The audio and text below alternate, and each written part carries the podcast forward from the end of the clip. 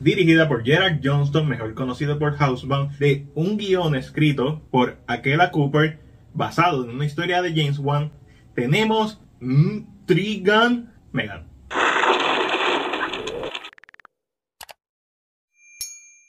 Y Megan es la nueva película de horror y ciencia ficción de Blumhouse, que trata sobre Cody, una joven que queda huérfana tras sus padres en un accidente y ahora pasa a vivir con su tía Jenna, quien es una experta en robótica en una corporación, en una whatever de, juguetes. Ustedes vieron el trailer, si están viendo la reseña probablemente saben la trama. Esto un derivado de Chucky, especialmente la versión del 2019. O sea, es diferente la historia, pero la premisa es la misma. De AI que por falta de parámetros, empieza a matar gente. Hay cosas que esta película hizo mejor.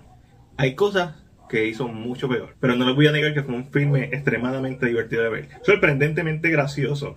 Y esto es por el tono, ya que la película nunca se toma en serio a sí misma. Es una película que después de la escena de apertura comienza con una canción que sería más adecuada para un filme de Disney que para uno de horror. Y a lo largo del filme de momento hay, no secciones musicales, pero secciones en donde el personaje de Megan empieza a cantar. Esta película simplemente intenta ser entretenida y lo logra, ser horror para jóvenes y más o menos lo, logra. Creo que su peor cualidad es que le faltó horror. Tiene muchos temas interesantes sobre la maternidad y la paternidad, sobre la tecnología y cómo los padres utilizan estas tecnologías, estos iPads, para mantener a sus hijos entretenidos y realmente no los crían, lo cual no es nada nuevo. Yo me crié antes de esa generación y pasaba horas en el PlayStation, en el Nintendo, en el Game Boy y generaciones antes que yo me imagino que en el Atari, etcétera, etcétera. Y sobre nuestra dependencia a la tecnología. Esos mensajes están chéveres, no son la mejor versión explorada que se diga, ni la versión más sutil, y no lo tiene que ser. En la parte de horror, fue bien decepcionante. Fuera de la escena que sale el trailer en el bosque con el chamaco, esta película es bien palca en su horror. Sí tiene momentos en donde parece que va a empezar a surgir una tensión, pero son automáticamente eliminados, ya sea porque son derivados de otras películas que lo han hecho mejor o más gráficos, o simplemente porque la película corta demasiado pronto. Es más, Small Soldier está más hardcore que Megan. El elenco hizo bien su trabajo. La iluminación en las partes oscuras me gustó un montón. El, poco presupuesto que tenían para la película fue bien ejecutado, fue bien invertido en varios escenarios en específico, como en la compañía. Eh, cuando digo que el elenco me gustó, no significa que los personajes me gustaron. Los personajes, muchos de ellos, yo los veía, ah, este otro, este otro cuerpo para matar.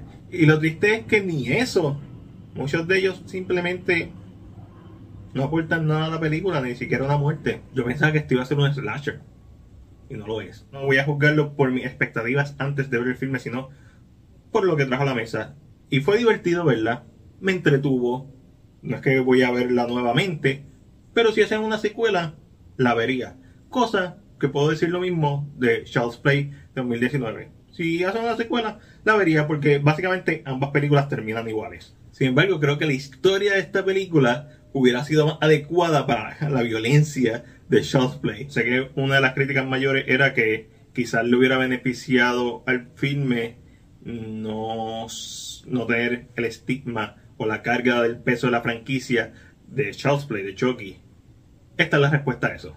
Megan. estoy esperando la película de Five Nights at Freddy's. Y hay una parte en donde el personaje de Cody pues le quitan a Megan y se vuelve loca y le mete a la tía. Esa no es de Puerto Rico. Esta película debió ser R, debió ser más sangrienta o más explícita. La escena que tiene que lo es es la más efectiva del filme. Las dos escenas que tiene son las más efectivas del filme, pero pudieron ser mucho más largas esas escenas. Eh, especialmente la segunda, que es la de la vecina par de jumpscares que no me molestaron porque, ¿sabes? By the book, hay como tres o cuatro jumpscares, pero nada del otro mundo. Hay solamente uno que fue efectivo El filme falla gravemente en su error, el filme falla gravemente en crear la tensión y ese bang al final para que esos jumpscares fueran más efectivos. Pero entretiene, a veces es graciosa sin intención, a veces se nota que lo que está buscando es simplemente ser una película para ir a ver, divertirse, gritar. Es una película que el fanático del cine casual se va a disfrutar, los jóvenes que están empezando a ver películas de horror se la van a disfrutar. Y es por eso que entre lo bueno, lo malo y lo que yo le doy a Megan una C.